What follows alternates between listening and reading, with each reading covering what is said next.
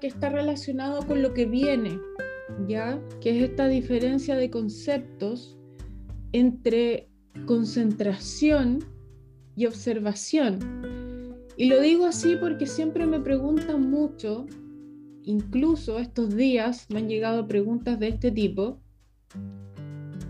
o comentarios que me dicen, oh, pero es que a mí me cuesta concentrarme todavía. Y la meditación no es concentración. En las herramientas meditativas no se transita por la concentración. Dijimos que el primer paso era la observación y luego de la observación pasábamos a la, a la contemplación, que era otra cualidad de la mente, que era superior y que está relacionada con acercarnos a este estado meditativo. Pero en la meditación no existe la concentración. Existe la observación o la atención. También se conoce como atención. ¿Ya? Porque en ese sentido, concentración siempre va a llevar tensión de por medio. Va a haber algo tirante, va a haber algo tenso. Por otro lado, o en cambio, la observación siempre está ligada a la relajación. Cuando yo observo algo, cuando yo puedo transitar esa otra cualidad de la mente, puedo relajarme allí en la observación. ¿Qué es lo que pasa, por ejemplo, cuando uno se mete tanto, tanto, tanto en una película o en un libro y uno está completamente relajado, está ahí absorto. Eso es observar lo que está sucediendo. Si yo me trato de concentrar en escuchar la película porque está muy despacio o en tratar de leer los subtítulos porque está muy chico y la tele está muy lejos, voy a generar tensión. La concentración está asociada a la atención. La observación no. La observación va de la mano de la relajación. Y cuando comprendemos el concepto de atención llevado a la observación, que en este caso sería sinónimo, comprendemos también que esto está asociado a un profundo estado de tranquilidad. Entonces, cuando transitamos la atención consciente, al mismo tiempo transitamos la tranquilidad, que es algo escaso hoy día, ¿no es cierto? Entonces podemos llevar este mismo concepto a la vida cotidiana y ver la diferencia, por ejemplo, entre preocuparnos y ocuparnos. La preocupación, otra vez, es porque estás demasiado concentrado en algo que ni siquiera ha pasado, genera tensión. En cambio, ocuparse, la ocupación está relacionado al momento presente y eso siempre va asociado a un estado de tranquilidad. Porque preocuparse es tensión, ocuparse es relajación. En ese sentido profundo como concepto. Aunque lo que estés atendiendo sea complejo o doloroso, si estás en atención consciente, va a haber igual una relajación. Y eso provoca finalmente que puedas convertirte en un ser asertivo. Entonces cuando está esta atención plena, esta atención consciente de lo que está sucediendo, de lo que te trae la vida, y tú te ocupas de aquello que trae la vida, al volverte asertivo hay una tranquilidad ahí que está contigo presente en ese momento.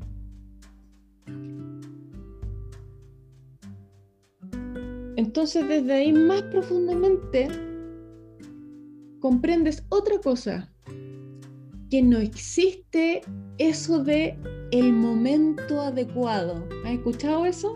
¿Te suena? El momento adecuado cuando tenga tiempo, cuando tenga dinero, cuando tenga ganas, cuando sea mayor, cuando pase la pandemia, cuando, cuando, cuando, cuando, cuando, cuando. ¿Te suena? Eso es vivir desde esa no atención consciente, sino más bien vives de la preocupación constante, de estar adelantándote en el tiempo con cosas que todavía no suceden, es decir, desconectándote del momento presente una y otra vez. Y se han fijado que cuando uno dice ese tipo de cosas, cuando tenga tiempo, cuando tenga dinero, cuando tenga ganas, cuando pase esto, cuando pase lo otro, cuando venga mi hija, cuando se vayan mis hijos, cualquier cosa, ese momento nunca llega. ¿Se han dado cuenta? Uno posterga, posterga, posterga y ese momento nunca llega. Y no llega porque no existe el momento adecuado, no existe. Es una ilusión que transitamos desde la mente. A mí me pasó en un momento de mi vida, cuando estaba partiendo con todo esto del desarrollo personal, que no me atreví a hacer clases. Decía, no, es que todavía no es el momento adecuado, no estoy lo suficientemente preparada. Cuando me prepare más voy a hacer clases, todavía no. Estoy en otra etapa y me autoengañaba todo el tiempo y me vendía ese cuento constantemente. Cuando comprendí que no existía esto del momento ideal o del momento adecuado, un día dije, no, me voy a lanzar a la piscina, lo voy a hacer. Y fue tremendo, porque además me di cuenta que cuando uno enseña, aprende dos veces. Y me di cuenta de otra cosa, que yo creía que no estaba lo suficientemente preparada, pero sí estaba. Lo hice, lo hice bien, con errores, por supuesto, como toda persona que parte con algo, pero fui aprendiendo en el camino. Y en ese momento me pasó otra cosa, que me pregunté, ¿por qué esperé tanto para hacer esto? Lo podría haber hecho realmente hace mucho tiempo.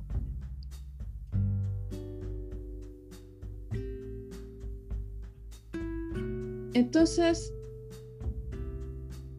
transitar eso en el día a día, llevarlo a ese día a día, es muy importante.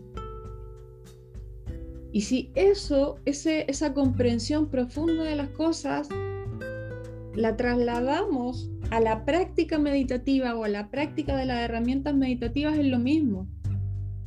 No existen esas situaciones poco ideales para meditar. Yo lo escucho mucho. No, lo que pasa es que no tengo las condiciones adecuadas porque yo me encierro en mi dormitorio, pero al lado están mis hijos jugando, gritando, poniendo la tele. ¿Y cuál es el impedimento ahí? Es que no me puedo concentrar. Volvemos a lo mismo. No es concentración, es atención consciente, observación, Tú puedes usar eso que está pasando a tu favor.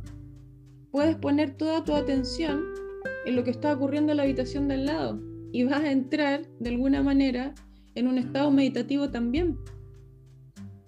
Puedes usar eso para meditar.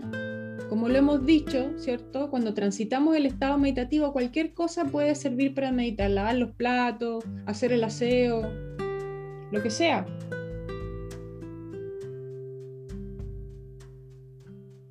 Cuando estás concentrado haciendo un ejercicio de meditación, buscando lograrlo o hacerlo bien o concentrarte, va a generar tensión. Por lo tanto, la herramienta que estés ocupando no te va a servir, sea esa o cualquiera, porque es tu disposición a la práctica lo que hace la diferencia, no la práctica en sí. Por supuesto que hay prácticas que te van a servir más a ti en lo puntual que al vecino, que al de al lado. está bien encontrar tu propia herramienta, pero la disposición desde donde lo hagas es tremendamente importante, muy relevante. Hace la diferencia ahí. Cuando incorporas lo que sucede en el momento presente, sin tensión, viene esta relajación y puedes ejecutar siendo, estando. Cuando no, no estás. Solo está tu mente pendiente. Y técnicamente, así no sirve ninguna herramienta meditativa. La relajación hace que tu atención consciente no te saque de lo que estás haciendo. Entonces puede pasar cualquier cosa, pero tú no te sales de lo que estás haciendo. A mí me ha tocado muchas veces estar meditando y se pone a temblar. ¡Ah! No pasa eso. Ahí quedó. Y si incorporo el temblor. Ahora, si veo que pasa terremoto, obviamente, desde la relajación me voy a volver asertiva, voy a abrir los ojos, me voy a parar, voy a ir, no sé, a la puerta de la casa, qué sé yo. Voy a hacer algo al respecto en ese momento presente. Pero desde la relajación, desde la tranquilidad, desde la asertividad. También he puesto este ejemplo, que a veces estoy meditando en mi habitación y alguien entra sin saber que yo estoy meditando. Entra Nia, me entra Joaquín, mi hijo, no sé, cualquier cosa. Y yo sigo ahí. Yo sé que alguien entró, yo sé que alguien abrió la puerta, pero no me saca. No me interrumpe, porque estoy en lo mío, estoy en esa atención de ese ejercicio que estoy ejecutando. Entonces, si me agarro de eso y me concentro en lo que está ocurriendo, en los ruidos exteriores o lo que sea, voy a salir, porque dejo de estar en el momento presente.